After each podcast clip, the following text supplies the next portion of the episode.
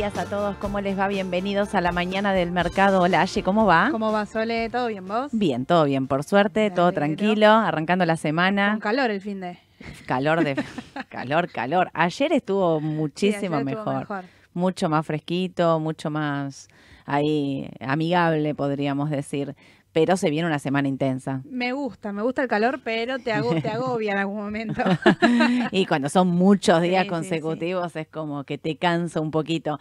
Pero no no hay lluvias pronosticadas para el fin de semana, recién jueves, viernes me parece. Bueno, vamos a ver, vamos a ver qué pasa, sobre todo que llueva en el sur, que está complicado el tema de los Sí. incendios y demás que no pueden pasar, así que cruzamos los dedos para, para que lleguen esas lluvias necesarias, sobre todo, para apagar esos incendios. Pero bueno, tenemos de todo en el mercado local, tenemos de todo en el mercado internacional, tenemos media horita para dedicarle a Aye que a exprimirla y después llega Gustavo Gustavo también. Nefa. También lo vamos a exprimir. Yo acá soy una exprimidora de gente, básicamente, que quiero que me digan qué es lo que pasa y qué es lo que piensan. Así que bueno, se, te- se escucha bien Aye, ¿no? ¿Se la escucha bien?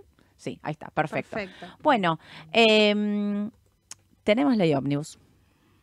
En ¿Tenemos el general. ómnibus? Sí. En la Sí, general. Sí, sí, y ahí empiezan, ¿no? A ver cuándo se termina de definir. Bueno, ahora el martes tendríamos que tener, eh, renovar la, la votación ahí en diputados.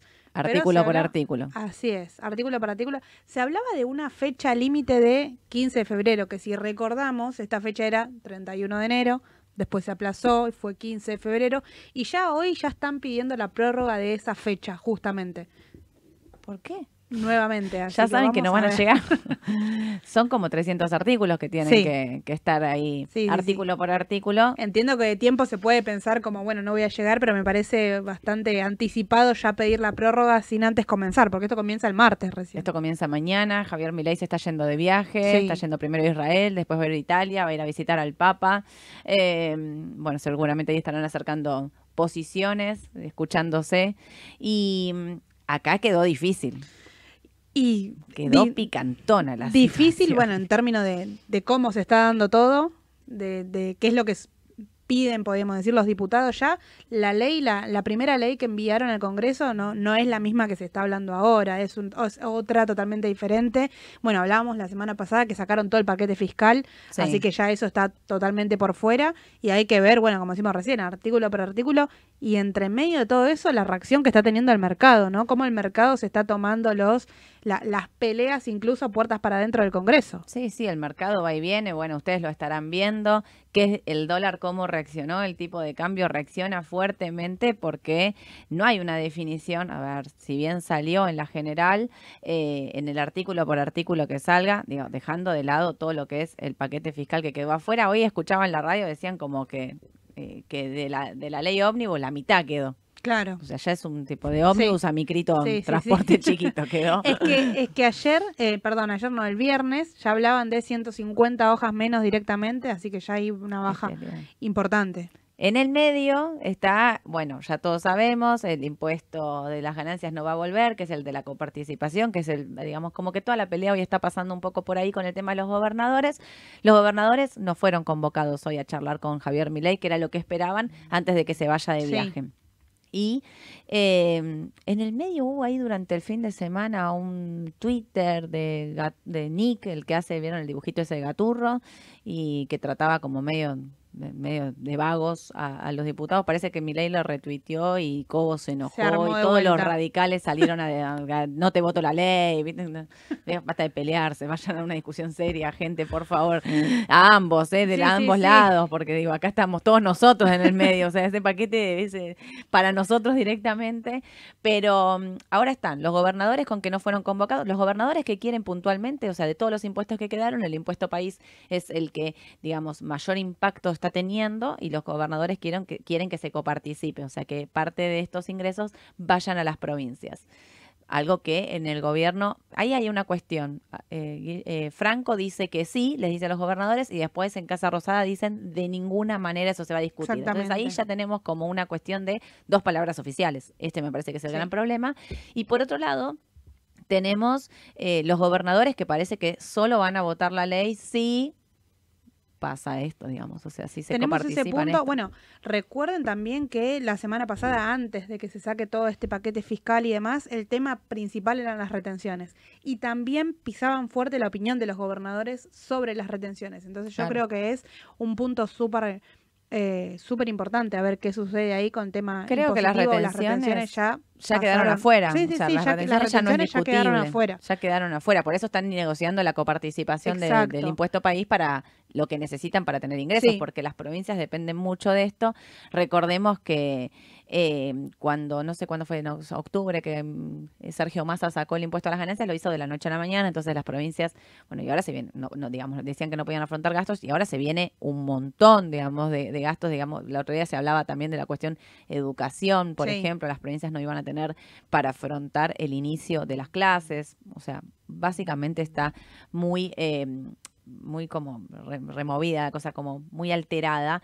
Y esto es lo que fíjense que pasa en el tipo de cambio.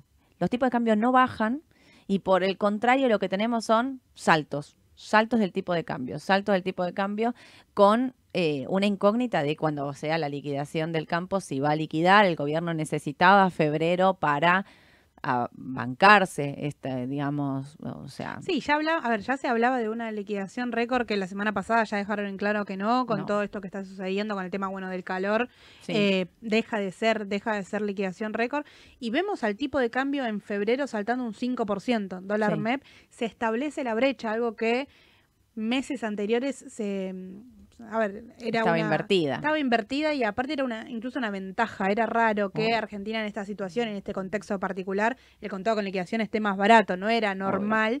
Eh, y ahora se establece y bastante fuerte, entre un 3 y un 5%, se encuentra la brecha dólar MEP contado con liquidación, ¿no? Claro, cuando decíamos que era una oportunidad convertir pesos al contado con liquidación con esa brecha inver- invertida, digamos, eh, con el CCL por debajo del MEP, decíamos es una oportunidad. Bueno, nos referíamos a esto. La situación Exacto. normal es que el CCL esté por encima del MEP. Después, de acuerdo al riesgo que se mida en el mercado local, va a darse la brecha. La tenemos hoy entre el 3 y el 5, que va y viene todo el día, y después en algunos momentos, ya por cambio de gestión, la teníamos en el 18. Sí. Eso también para entender cómo estamos. Cuando yo decía la brecha está invertida, no porque la Argentina sea Suiza, sino que porque hay un contexto, hay una liquidación de exportadores que están haciendo que el CCL valga menos que el contado MEP, nos referíamos puntualmente. Ahora estamos en una posición de normalidad dentro del mercado local con un cepo. Hablemos del cepo y están diciendo que en el mes de junio lo van a levantar.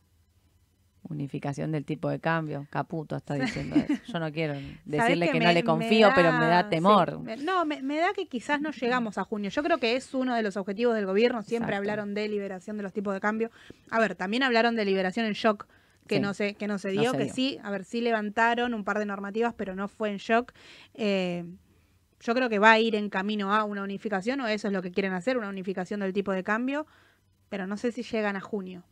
A mí me parece como muy pronto, viendo también los tiempos que está llevando, por ejemplo, la ley, ¿no? Digamos, la ley ómnibus, con todo el recorte que tuvo, eh, estamos, digamos, ayer lo decía hace un minuto, estamos viendo si la patean para el 15 de febrero. Por otro lado, todas las reformas que van a darse por, el lado, por afuera, porque, digamos, el tema del ajuste y todo lo que quedó del paquete fiscal, se, que se, se fue de esta ley ómnibus, no Sí, es que no sí, se que vaya sí. a tratar de manera particular cada tema, con lo cual junio es básicamente es mañana, o sea, uno hace así y ya llegaste, ¿viste? Como decir, arrancó el año, ya dentro de poco pensamos en el Vitel Tonel 2024 y nos queremos morir todos, pero el año pasa muy rápido y en el medio las condiciones a veces no se van dando tan a la velocidad que todos quisiéramos, digo, a mí me pasa cual. Es que eso. tuvimos casi, casi un mes con el tema de la ley ómnibus que todavía no se cierra.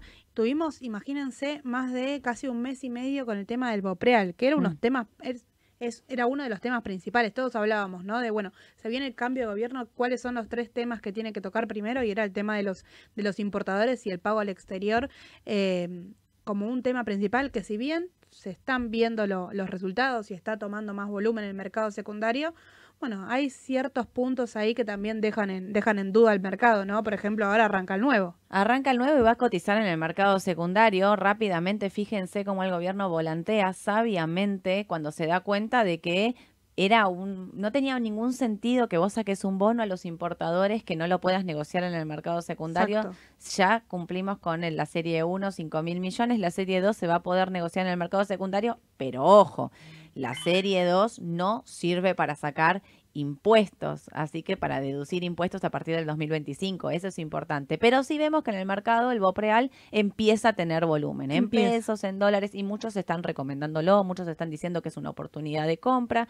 Bueno, entiendan que es el BOPREAL, es un bono que cotiza en pesos, que los importadores que los licitaron en el mercado primario, si lo rescatan, cuando sea el rescate va a ser en pesos, pero que si se lo quedan hasta el final, va a pagar en dólares billetes. Y que una parte de esos BOPREAL que licitaron, a su vez, pueden utilizarlos para eh, pagar una parte de las importaciones al CCL, solo a los que licitaron. O sea, si lo compras en mercado secundario, eso no puedes hacerlo. Pero vemos mucho interés de parte de los inversores, nosotros, los particulares, Sí. en entrar en este bono. Y ahí la pregunta es que si entro, digamos, como yo prefiero un bono soberano, lo voy a decirlo con todas las letras, antes que un BOPREAL. No es que no me guste, me gusta y me parece que puede ser atractivo, pero a mí, No o sea, si pienso que hay un rebote en el mercado, me voy a un soberano, con, creo con, que, con un gran Y la verdad que lo comparaban mucho con los bonos dólar linked también, eh, y ahí entrarían también los bonos duales. La realidad es que podemos pensarlo como un mix, ¿no? Porque es un bono dólar linked que debería ajustar por tipo de cambio oficial, Mm. porque es, digamos, para eso salió, eh, pero tiene su salida en dólares y se puede hacer también el tipo de cambio que está cotizando a contado con liquidación. Si bien no lo puedo vender, digamos, le puedo ir Exacto. tomando el, el tipo de cambio de referencia. Si lo veo ahí como un dólar link, sí, ¿eh? yo ahí me refiero, digamos, eso que está diciendo Aye, yo me refiero a si me lo voy a quedar a finish, Exacto. elijo un bono soberano con más rendimiento, con más TIR, ¿sí? que me rinda más. Ahora, si lo que estoy buscando es cobertura de corto plazo con respecto al tipo de cambio oficial, ahí sí me gusta el BOPREAL, por eso lo, lo desdoblo en mi cabeza, lo- como lo pienso de dos maneras.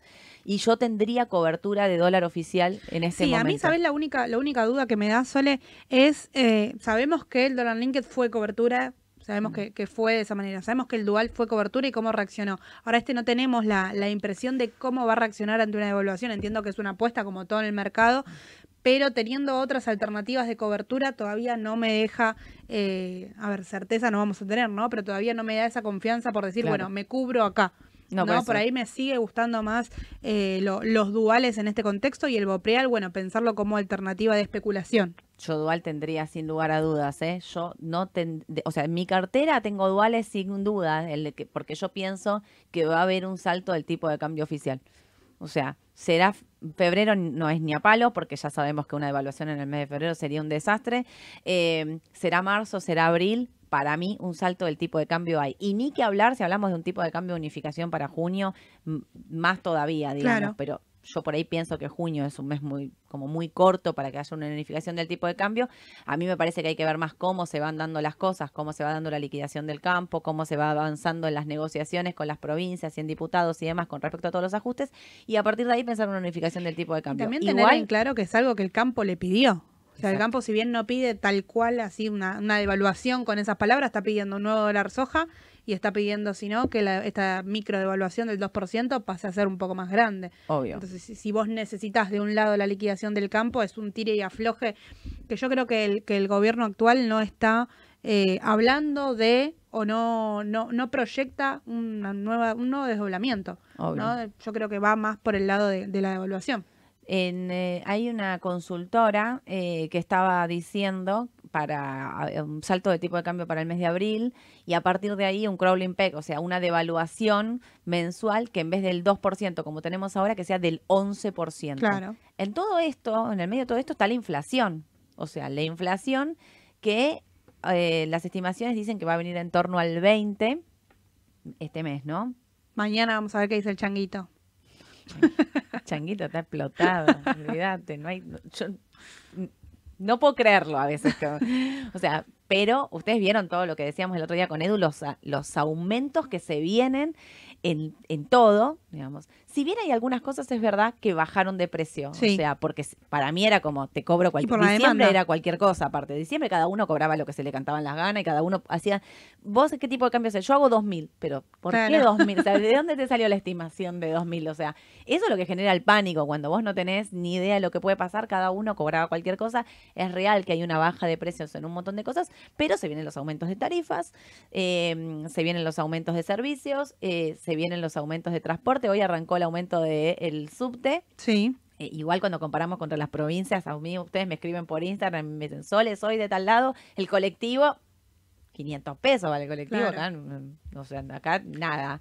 Eh, por eso cuando dicen las tarifas, ¿cuánto tienen que aumentar? Y cuando haces una, un- veía un Twitter alguien que ponía como, ¿qué tiene que aumentar más? Claro, vos decías, bueno, alimentos e indumentaria como que ya no tendrían que subir más básicamente con respecto a todo esto que ocurrió. Y hay otros sectores, como por ejemplo, hablaban del aumento de ahora se viene la telefonía, celulares y demás. Decían, bueno, cuando vos lo mirás, está totalmente atrasado y tiene para ajustar un montón. Sí. Lo mismo que los servicios y lo mismo que el transporte. Sí, los servicios ya está todo pactado de cómo va a ser el aumento. No sé, por ejemplo, el gas ya se va a dar todo durante el mes de febrero y va a ser bastante eh, grande el aumento. Obvio. Ahí en tema inflación, entonces, si bien la inflación dicen que va a ser del 20% o el, el estimado es del 20% para este mes, para después ir bajando, hoy nos despertamos todos con la noticia de que la OCDE dijo y cambió la estimación de inflación de Argentina, que este año, el año pasado, 2023, fue del 134 Sí. aproximadamente, al 250%. Si vos haces 250 dividido 12, sentate. Te lo digo así, porque Sí, te da 20,8 creo que el, Sí, sí, sí, en torno al Por 20 12. mensual. En torno al 20 mensual, que el informe salió hoy justamente. A ver, este mes es... eh, Yo me agarro la cabeza, no puedo creerlo. O sea, 20% de inflación, 12 meses, no queda nadie acá. El jefe de, de diputados de la Libertad Avanza este mes, bueno, como dijiste recién, ya pronostica un 20%, pero ellos Sí. estimaban que para adelante era 25, 20, 20, 15, y iba a ir bajando eh, hasta, hasta diciembre. Pero bueno, no es lo que ve el panorama internacional. Incluso ellos decían eh, inflación, digamos, de, del menos del 10 para junio. Por eso también ahí se hablaba de una unificación del tipo de cambio. Digamos, todo estaba puesto sobre la mesa. El Bopreal también, ¿para qué se hizo? Para sacar pesos del mercado. Eh, en la colocación de tasas negativas que están haciendo. Le está sirviendo para sanear el Banco Central, básicamente, porque están haciendo, vieron que las tasas son negativas para todos, Sí. para ellos también son negativas. Esto le sirve muchísimo al Banco Central para eh, mejorar su carta, digamos, y su balance, si queremos decirlo de alguna manera. Ahora, ¿qué nos pasa a nosotros? Bueno, en esta cosa que yo siempre digo, tendría un mix. Si ustedes miran un gráfico del TX26, van a ver que tuvo un pico, que corrigió y que está lateralizando ahí abajo. Y te digo, no sé si es la- una lateralización o una pancita, miren, les hago así. Sí. Yo volvería a entrar en TX26 eh, o DICP, como me dice Edu, si querés algo más largo. Fíjense que la semana pasada, el jueves, dijimos, el DICP se adelanta y ya empieza a dar una nueva señal de compra. O sea, como Mira, que ¿sabes que ya la justo hizo. Sole te consultaban? Ciro, te consultaba Mm. María, compro, compro TX26, ¿cómo ves el TX26? Justamente ahí Héctor, lo mismo con el DICP. Sí, estamos, estamos todos mirando, bueno, la lateralización que hizo después de la chique, ¿no? Porque, a ver, estaba bastante pasado en precio todo el boom de inflación y achicó y con justificación, digamos. Estaba bastante pasado de precio el TX26 eh, y hay que ver ahora, ¿no? Con este, con este pronóstico de la OCDE. Y si yo miro ese pronóstico de la OCDE, digo, cuando yo le decía a Edu, che, salgamos de bono ser, porque nosotros pronosticábamos, o sea, la inflación se había pronosticada, era del 30 y, vino el 25 y ahora viene el 20 y nos están diciendo que va a seguir bajando, a mí lo que me hacía era lo que les dije la semana pasada, me voy de ser y me paso más a dólar. Ahora, el tipo de cambio sube y yo mantendría CDR, no dudo, y si no tienen Sí. CDR, compren CDR, porque para mí febrero, marzo, abril va a ser muy difícil con respecto al tema cambiario de, de tipo de cambio. Entonces yo tendría CDR sin lugar a duda, ONs, también tendría ONs, para los que quieren ONs, yo me quedo con el CDR, pero ONs también puede ser. Ahora, si, mm, em, si vos me preguntas, bueno, con este nuevo pronóstico de inflación, si llegara a ser de esta manera, y tenemos que tener ser también, digo. Y ahí la mejor opción es un, un, dual donde vos tenés inflación y devaluación del oficial y te cubre de los dos, me parece bueno. Pero si miro los TX, está TX26 está para recomprar. Sí, sí, con, el chica que tuvo el corto plazo, aparte, quien lo hizo de salida, quien salió en su momento y esperó el chique, ahora está incluso para, para reacomodar la cartera y recomprar. Obvio. Ahí quiero contestar una pregunta que nos justo eh, Joseph nos pregunta cómo vemos salir de ONs para comprar Bopreal. Ojo con esto que dijo Aye. El Bopreal, cuando vos lo mirás en el corto plazo, es un dólar linked, ajusta por dólar oficial. Y cuando vos mirás la ON, salvo que tengas una ON linked, las ON, si tenés ley argentina, es MEP. Y si tenés ley Nueva York, es CCL. Entonces, cuidado con hacer este pase de una cosa a la otra, porque en realidad lo que estás haciendo es cambiando el tipo de cobertura si es lo que estás queriendo. Digamos, una ON MEP por un bono que en el corto va a ser dólar linked y va a ajustar por dólar oficial, salvo que te lo quedes hasta el 2027 y cobres en dólares lo que hoy compraste. Pero bueno, de acá al 2027, no, es, es, un montón. Yo creo que de acá a julio, a largo plazo, del ritmo de cómo venimos, imagínate, 2027. no sabemos ni cómo llegamos, pero bueno, eh, por eso decía yo, si ustedes están pensando en tener un bono eh, en moneda dura, dólar, yo me quedo con una L básicamente por TIR, digamos. Ponele que miraba la, como cuando haces una curva, eh, el, el Bopreal tiene una TIR aproximadamente del 18% y vos mirás una L y tiene una TIR del 40, del 40. Entonces, obviamente, si lo estoy pensando como eh, un bono en moneda dura, eh, me voy con directamente con el AL o con bonos soberanos. Ahora, si lo pensamos más como cobertura de tipo de cambio linked, o sea, oficial, bueno, el BOPREAL podría ser una opción, paréntesis, como dijo Aye, Vamos a ver si este bono cubre. ¿Por qué? El, el, Linked y los duales cubrieron a la perfección. Vamos a ver qué pasa con todo el resto. Aparte de bonos y demás, bueno, ya dimos un poquito ahí una visión de, lo que pensábamos con bonos ser, tenemos eh, el Marval. El Marval que superó los mil puntos, está en 1020, pero fíjense que le falta fuerza para definir esta tendencia. Eh, ¿Será la ley? ¿Será los vaivenes? ¿Será lo que pase que el mercado no termina de definir. Pareciera como que en estos mil es el valor que no quiere despegarse, ni para arriba ni para abajo. ¿Qué llegó, a los mil, llegó a los mil con un gran empuje del sector energético. Después bajó porque todas las acciones, bueno, lateralizaban. Eh, supera los mil con un gran empuje del sector financiero. Y ahora, ahora tienen que reaccionar todos en, en sintonía, digamos, alcista, como para sustentarse arriba de, de este soporte, bueno, clave para las acciones argentinas y concuerdo que tiene que venir de la mano con noticias particulares. Vienen ahora, bueno, la temporada de, balances también locales, entonces hay que ver qué sucede ahí.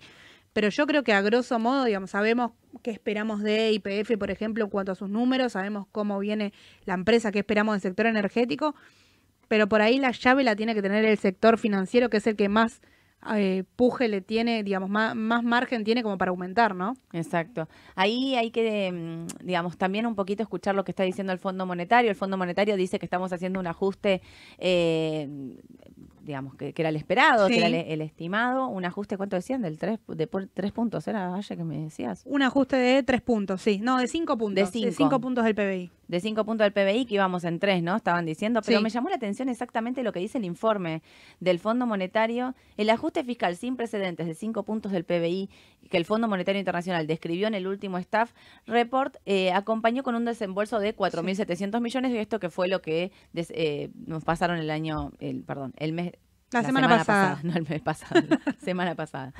Em, entonces dicen, bueno, eh, comenzará con un recorte puntualmente de tres puntos del producto. Este estará apoyado en la reducción rápida del subsidio a la energía y el gas, en el aumento del tarifa al transporte y en la reducción de masa salarial del sector público mediante la liberación de trabajadores contratados en 2023 y esfuerzos para contener los ajustes salariales. O sea, lo que te están queriendo decir ahí básicamente es despidos que fueron eh, gente del Estado que fue contratada en el 2023, pero no solo eso, sino también están hablando de un eh, que em, cuando hablan de ajustes, para contener los ajustes salariales, es que los salarios no sigan a la inflación puntualmente. Entonces vos ahí lo que haces es una contracción de, de, los pesos y también lo que haces un poco, sin subir la tasa, lo estás haciendo por otro lado. Lo que haces es enfriar la economía para dejar de consumir y eso también a su vez te genera menos inflación y demás. La cantidad de despidos que hay en el Estado es impresionante, impresionante la cantidad de ustedes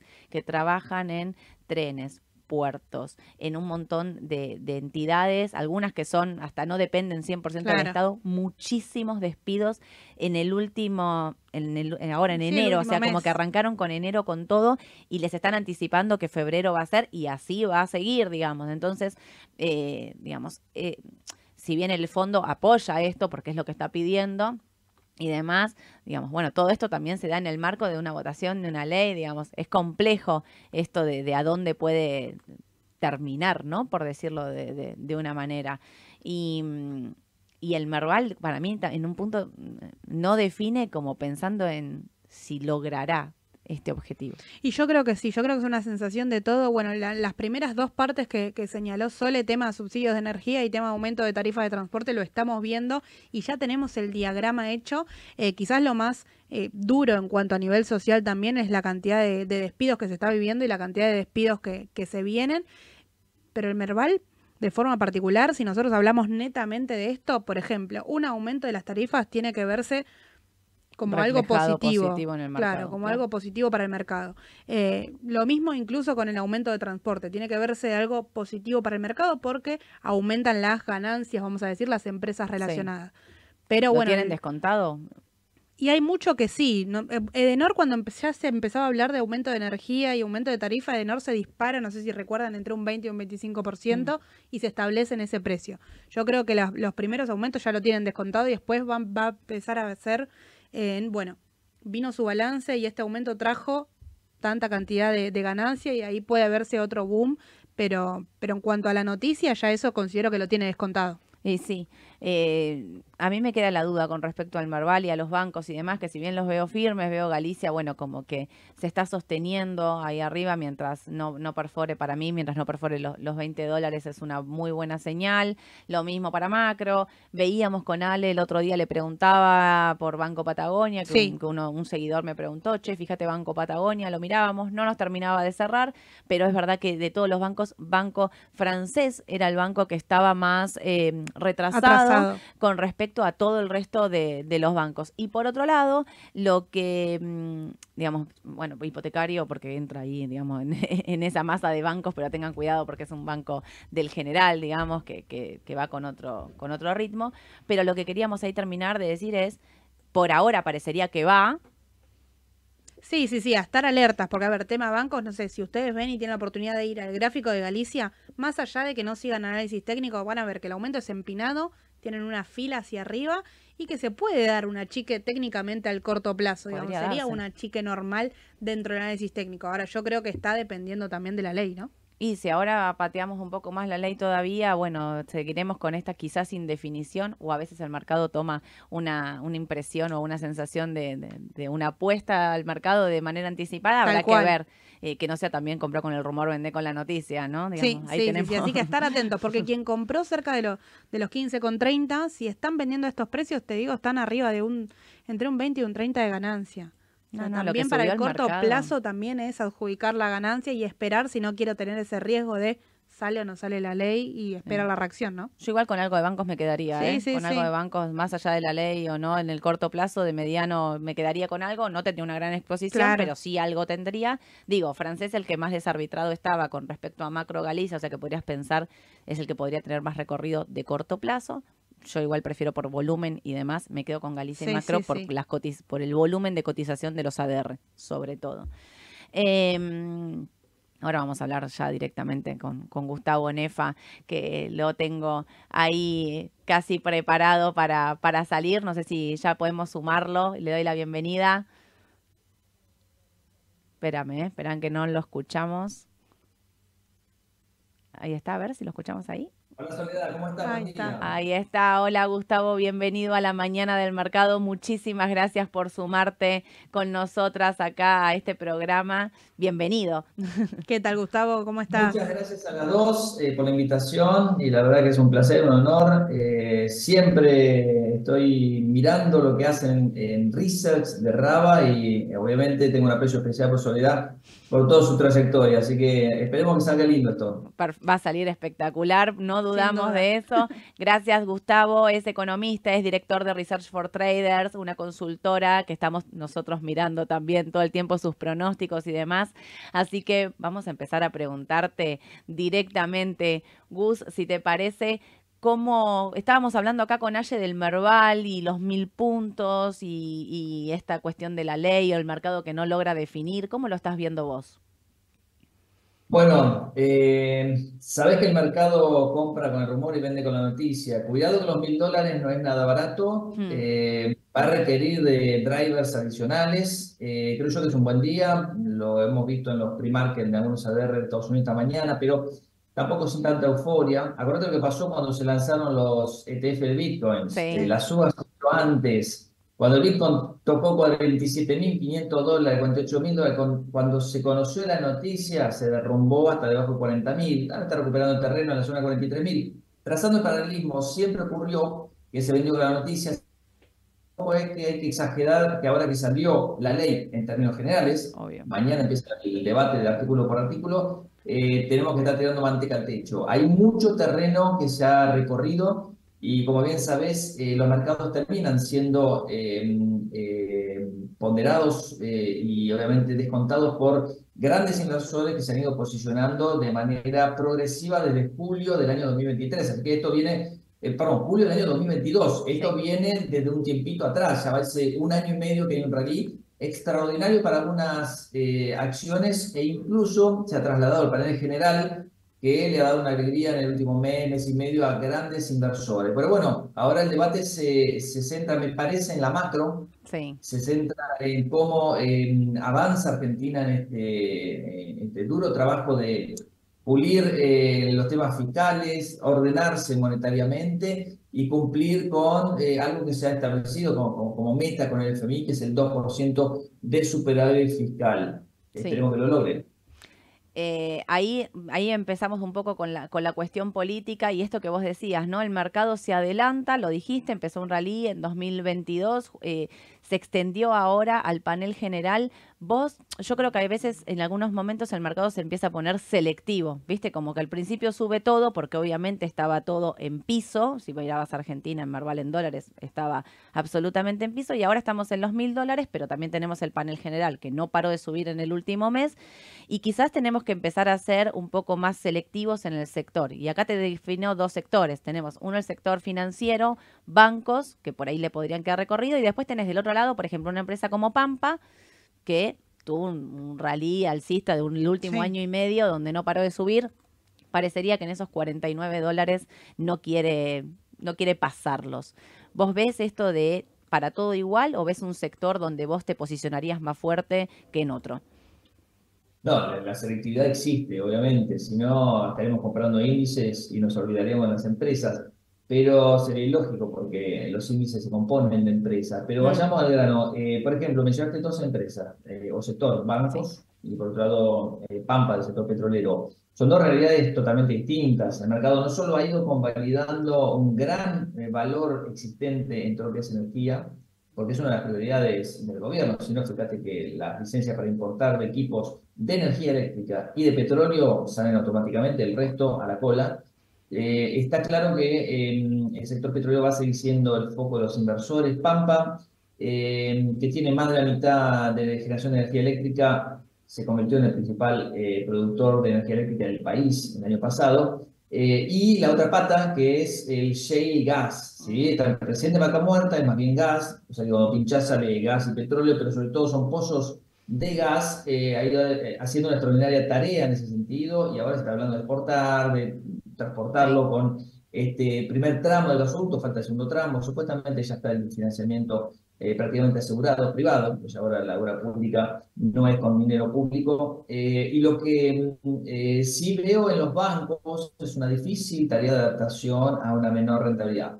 O sea que los bancos son rentabilidad, solvencia y apalancamiento, tres variables muy importantes. No están muy apalancados, no están muy apalancados, el sistema argentino no está apalancado. Argentina no es una economía apalancada para nada, solo el sector público, vamos a hablar de un, desborde, justamente al revés, un desborde de deuda, el sector privado está limpio, la verdad que bastante eh, sano, y con poca deuda, deuda corporativa, que no debería representar ni más del 5% del PBI, cuando en otros países vecinos es del 20%. o hasta 40 en el caso de Chile. Lo que quiero transmitir es, em, eh, los bancos eh, van a ver mermada su rentabilidad, van a ver reducida, limada su rentabilidad. Ya las LELIX, que no existen más, que son pases, ya no son del 133, la tasa es del 100%, acá tiene que salir a prestar, la demanda de crédito no está, hasta tanto no baje la tasa interés, que es una locura, una tarjeta de crédito de primera línea te cobra el 500% anual. Bueno, hay cosas que tienen que avanzar un poco como para que el sector bancario salga indemne de todo esto. Pero sí podemos hablar de arbitrajes, como por ejemplo, estoy viendo BBVA, eh, Argentina bastante retrasada mm. respecto a Macro, Macro y Galicia. Hemos visto un rally extraordinario, hasta te diría sin sentido por los números que muestra el banco hipotecario. Pero claro, eh, creo que los inversores están pagando un poquito más hacia adelante la expectativa de una normalización en Argentina. Claro, y por ahí ahí con hipotecario también estos rumores de que una privatización de la parte que tenía el Estado de banco hipotecario hizo que, bueno, vimos la euforia y si eso se llegara a dar cuando la miran en dólares, digamos, tiene un gran recorrido todavía y para mí el tema de, de hipotecario es que al ser un banco del panel general, su liquidez y demás también hace como muchísimo cuidado a la hora de entrar. ¿No? Porque después no puede salir de esos papeles. Por eso hablamos de selectividad, miren los ROI, miren los ROA, eh, hipotecario no es eh, comparable con ninguno de los otros tres bancos líderes que están en el panel en materia de rentabilidad y de solvencia, así que cuidado, estaba atrasada. Lo que no entiendo es cómo eh, el, el rally ha tomado esa forma vertiginosa en unos casos, este es uno, hay muchos otros donde claramente el volumen empieza a ser atractivo. Claramente, cuando vos tenías que entrar en alguno de estos papeles con mucha, eh, mucha orden detrás, te hacía imposible acumular en papeles como Dicasa, como Oeste, como eh, Ausó. Y bueno, son papeles que han visto su liquidez eh, catapultada son momentos, no va a permanecer, eh, son momentos, pero es mucho más fácil eh, en este contexto de mercados eh, poder arbitrar algunas cosas que dan desarbitradas, porque generalmente cuando vienen grandes subas al mercado accionario aparecen los ADRs en primer plano, son aquellas empresas argentinas que tienen colocación para el mercado norteamericano en dólares directamente y donde a través de ese programa de mm, ADR, no, no se de ADRs, eh, derrama, hay un efecto derrame sobre el resto de los papeles acá en Argentina, que podrían formar parte del panel eh, líder, como es Aluar o Ternium, y después baja al panel general, que no tiene ADRs en este caso, y baja al panel general, que tampoco tiene ADR, de otras empresas que obviamente tienen una liquidez menor. Exactamente, clarísimo. Antes hablaste de los importadores y bueno, tenemos el Bopreal como bono que todos estamos mirando, este bono que llegó con la sexta licitación a los 5 mil millones de, de dólares, que era lo estimado, y empieza a tener volumen en el mercado secundario. Eh, es un bono que, te, más allá del importador, digo que lo utiliza eh, para cuestiones impositivas o para pagar una importación mediante CCL al exterior, si vos pensás en una persona física, en un inversor, ¿te parece que es una alternativa para tener en cartera nueva o lo dejarías de lado? Sí, el gran atractivo era para el importador, no solo para saldar su deuda, sino para ahorrarse el impuesto país al suscribirse. Y obviamente, como mencionamos, es un, bono que eh, creo yo eh, tiene un atractivo adicional para el pago de impuestos de lo nominal y algunas otras eh, utilidades, obviamente, que forman parte de, digamos, de la cartera a partir de ahora, creo yo casi obligada, me encanta para un inversor, ahora sí, en el mercado secundario. Ha sido el cuarto bono más operado la semana pasada en el mercado secundario, no estoy hablando de la licitación primaria, sino en el mercado secundario. Se ha convertido en un referente, el Serie 1, el 2027, que tiene un cupón del 5%, que anda alrededor de los 71 dólares más o menos, que ha tenido una suba cuando los demás bonos, eh, más allá del jueves y viernes, que anduvieron bien, eh, de lunes a miércoles tuvieron una caída fuerte, eh, con lo cual se diferenció, se va a diferenciar la curva del Bopreal, y nosotros hemos hecho un informe en Research for Traders, donde, ni bien se superan las condiciones, trazamos un proyectado con tasas de descuento distintas, Hoy la tasa de descuento está alrededor del 16%, daba más o menos los 70 dólares, un poquito más ahora con esta suba de la semana, con lo cual no nos sorprendió. Los otros dos bonos van a tener una TIR eh, eh, un poquito menor, obviamente, porque son, son, son bonos más cortos, el 2025 y el 2026. Uno sin tasa de interés, otro con una tasa de 3. Pero eh, sigue siendo 2027 por liquidez, creo yo, el, el, el, eh, bono para eh, mantener en cartera, que además tiene un cupón atractivo. Se hace strip ahora en abril y va a haber otros condimentos más adelante de, de, separación del valor en distintas partes, pero el bono en su esencia me gusta, es un bono más que interesante para tener en cartera, sí. Lo hemos recomendado a nuestros clientes, obviamente, como para incorporar en la, en la estrategia. Perfecto, clarísimo. Y ahí hablaste un poco, bueno, pasamos a otros tipos de cambio y en el medio tenés el tema también de la inflación. Pero primero te pregunto por los soberanos. Eh, ¿Son bonos que te gustan, mantendrías? ¿Qué pensás de corto plazo? Porque ahí también tenemos, por ejemplo, una L30 que llegó a los casi 40 dólares, que parecería que tomó un precio ahí de equilibrio por el corto plazo, pero que también está a la espera de ver cómo se avanza en toda la materia fiscal en Argentina después de la suba que tuvo y en estos 40 dólares, ¿vos cómo lo ves? Sí, a ver, eh, el cierre 70 a mí me gusta, pero eh, diciendo un poco con el consenso mercado, mm. eh, que hay un valor tremendo como para convalidar, no lo hay. ¿Por qué? Estamos hablando de un bono que en julio empieza a amortizar capital por 2.300 millones de dólares, adicional a los 1.550 millones de dólares que Argentina tiene que pagar en tu concepto, tanto los bonos en dólares ambas legislaciones como el puchito ese de bonos en euros. Eh, los compromisos empiezan a hacerse muy eh, pesados a partir del año 2025. Hay más amortizaciones, hay más cupón también. Recuerden que Argentina dejó sentado en el 2020 una senda que se llama Step Up, es decir, va a ir sumando cupón eh, en aumento para estos bonos año tras año.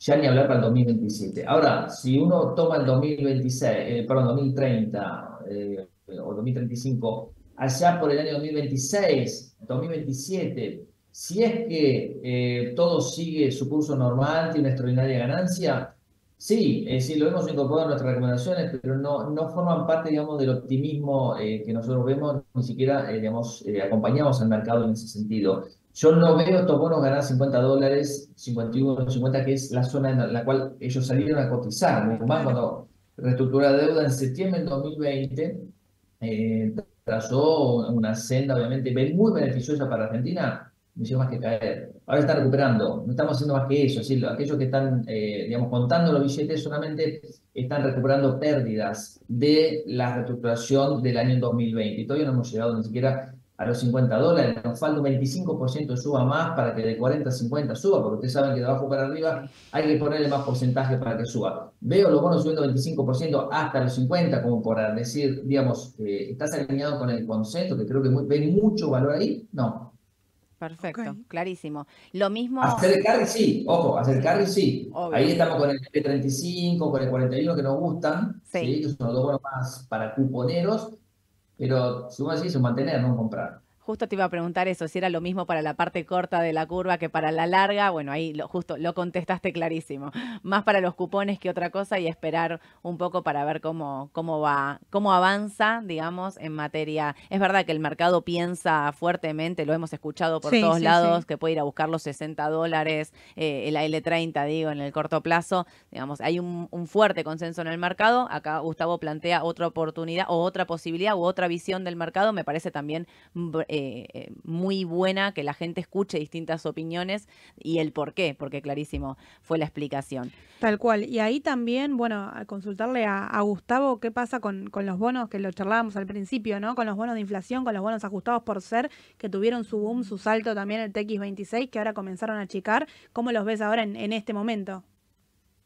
Sí, enero fue feo, eh, no solo cayeron en pesos, sino que cayeron horriblemente en dólares. después de una suba tremenda. La suba en realidad hay que remontar a el inicio de la gestión de Alberto Fernández, donde valían 50% paridad o menos. Eh, claramente eh, no fue una reestructuración ni un reperfilamiento, ahí empezaron a ganar terreno. Y después con el empujón de la eh, inflación, obviamente que adosándose al capital, el ser acumula todo lo malo que está pasando en la Argentina en materia de inflación. Entonces, ¿es una alternativa? Sí. Para también acumular la inflación existen los bonos duales y además uno se protege del salto devaluatorio. Yo creo que se ha perdido un poquito atractivo el dólar link eh, con esta senda del 2% eh, de devaluación, que es el crawling peg que le puso Caputo. Eh, él me pasó a todos los bonos, a todos los bonos al, tipo cambio y todos los bonos que ajustan por el dólar oficial, en realidad, en contexto de estabilidad cambiaria no deberían, o monetaria, cambiaria, no deberían tener un gran atractivo, con lo cual me inclinaría a eh, incorporar un poquito más de bonos eh, eh, duales o con ser que dólar link para, para estrategia y me siguen gustando mucho las obligaciones negociables. eso es algo que venimos teniendo hace años y años de estrategia quincenal para nuestro, nuestros clientes y la verdad que nos ha dado grandes placeres. Ya las paridades están en niveles altos. Siempre miro de reojo un treasury a cuatro meses que rinde 120 o por ahí. Y la verdad que cuesta encontrar, eh, digamos, tiene sentido, no sé, validar Arcor al 6%, 6,5%. Tiene sentido, digamos, eh, pagar eh, por una buena Argentina 200, 300 puntos básicos más que la tasa de riesgo cortita de Estados Unidos, hay que planteárselo. Ahora, el cupón sí es muy bueno. Entonces claro. decís, bueno, jugás al Panamerican Energy al 105, 106, pero claro, el cupón es 9 un octavo. Entonces, mientras no pase nada y siga por arriba del 100, que es una extraordinaria ganancia en los próximos años para una empresa extraordinaria también, y me parece eh, con un futuro brillante, que es eh, acá en Argentina, por lo menos por la explotación petrolera, que es Panamerican Energy. Pero bueno, es caro, pero lo mejor, ¿no? Como decía la publicidad. Sí. obvio. Aparte ahí, bueno, tenés una oportunidad también de diversificación para los que no pueden quizás eh, acceder a un tipo de cambio MEP o un tipo de cambio contado con liquidación. La ON en ese caso es cobertura. Bueno, y aparte ustedes la están recomendando. Esa sobre todo la de Panamérica. Sí, son mil dólares la lámina mínima, o sea, no es Doña Rosa que va a comprar eso. Obvio. Bueno, por eso los volúmenes también a veces que manejan, ¿no? Digamos, directamente. Eh, Gus, ahí hablaste del salto del tipo de cambio, hablaste del crawling peg y hablaste un poquito de esto del dos mensual que hay actualmente. Eh, durante el fin de semana había como mm, mucha repercusión o mucha charla con respecto a una unificación del tipo de cambio para los meses de junio, julio aproximadamente. Eh, con un salto del tipo de cambio. Por ejemplo, vos miras hoy las tasas de Rofex y Rofex te dice a partir de abril el mercado espera una devaluación del tipo de cambio. Digo, porque la tasa salta al 14% fuerte.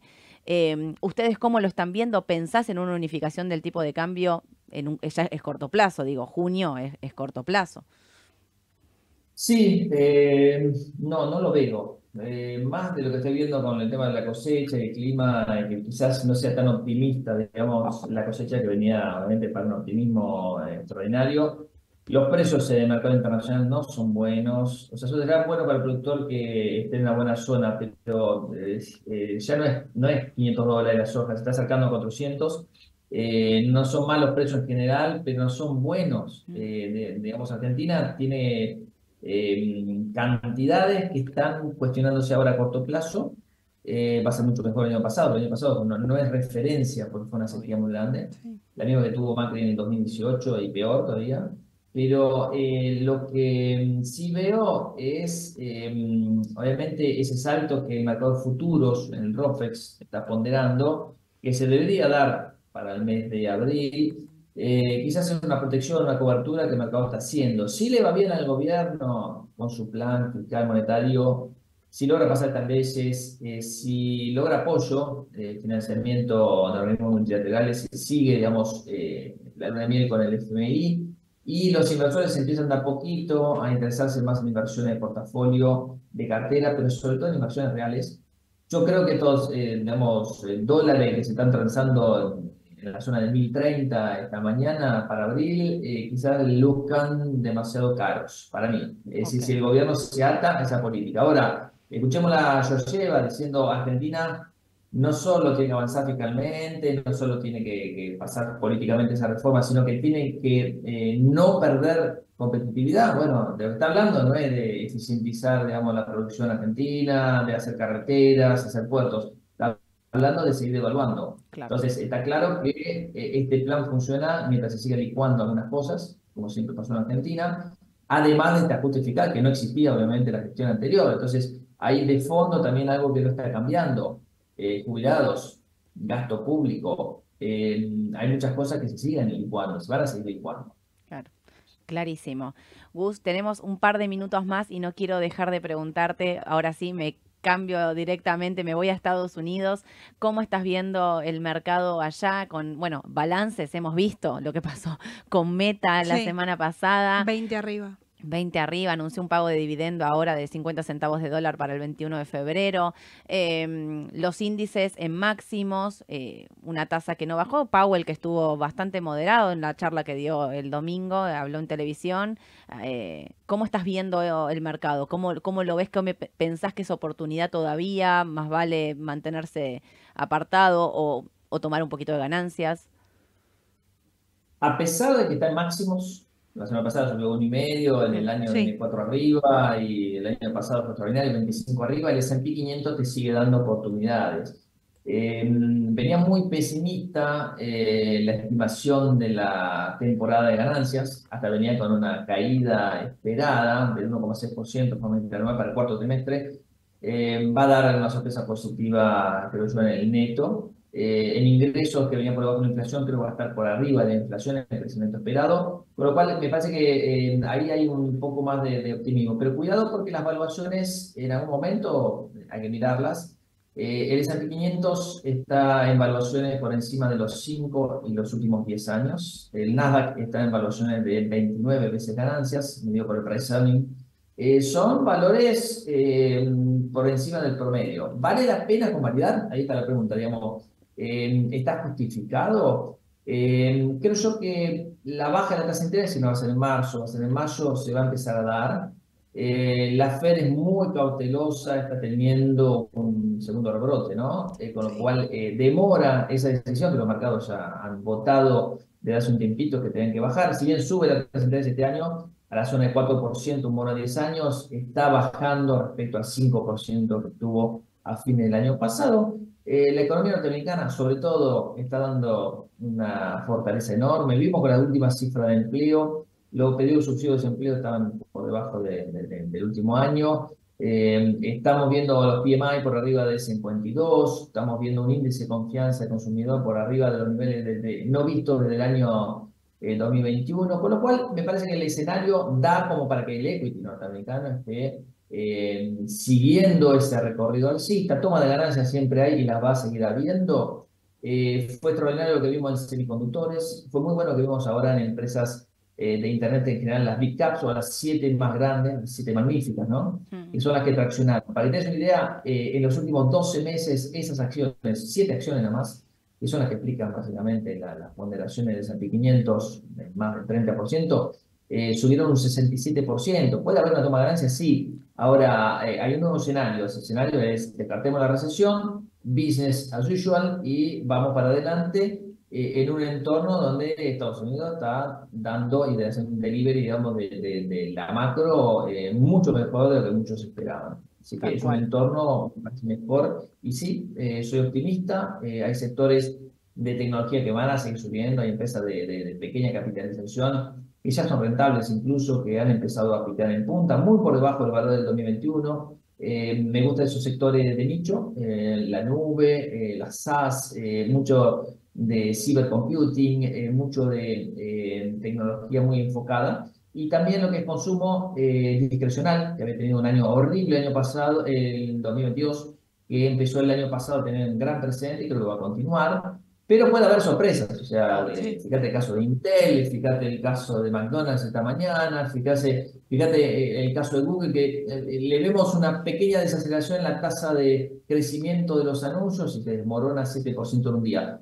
Es porque el mercado avanzó mucho eh, era una empresa que había subido 45% en los últimos 12 meses antes del balance. Bueno, una pausa se tomó. Google la veo arriba de los máximos en algún momento, sí. Es decir, eh, hay que mirar los números, un balance muy bueno. Nunca antes había tenido una ganancia igual por acción, nunca había tenido un eh, ingreso por acción igual. Así que me parece el mercado, si bien esto que estamos viendo que es el avance del operativo, que es el mercado haya convalidado un escenario eh, muy por arriba y ahí tenga que ajustar en algún caso, pero el operativo detrás está bien. Perfecto, clarísimo.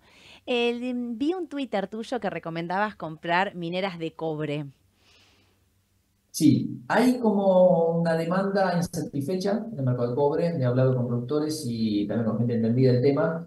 Eh, hay un ETF que me gusta mucho es el COPX, COPX, que agrupa a todos los principales productores, puede decir por alguno en particular. Acá bajo la forma de CDRs tenés a Vale, ni siquiera tenés a FCX, que es otro referente. Eh, no podés hacer una gran, un gran posicionamiento a nivel doméstico, sí con cuentas de afuera, y creo yo que es uno de los eh, metales que se va a ir eh, afianzando a lo largo de, del tiempo. El año pasado tampoco fue muy bueno para los metales hmm. industriales, el mineral de hierro también tuvo su, su caída fuerte, así que vale que regrupa todos estos metales, me parece que es algo interesante, incluso va a crear una división especial, no la ha hecho todavía, pero lo anunció eh, con los metales. Es decir, no sabemos si va a listarse por separado como una empresa nueva, un spin-off técnicamente, o eh, directamente va a ser una división para darle más foco a esa división en sí. Perfecto. Y ahí que hablaste de las mineras, viste que el oro está en máximos y Barrick Gold está, o sea, en el piso, digamos. Hay una diferencia abismal, lo mismo pasa con NEM, ¿no? Eh, ¿Ves una oportunidad en, la, en una minera como Barrick Gold, que también, bueno, que tiene CDR y acá mucha gente la puede operar?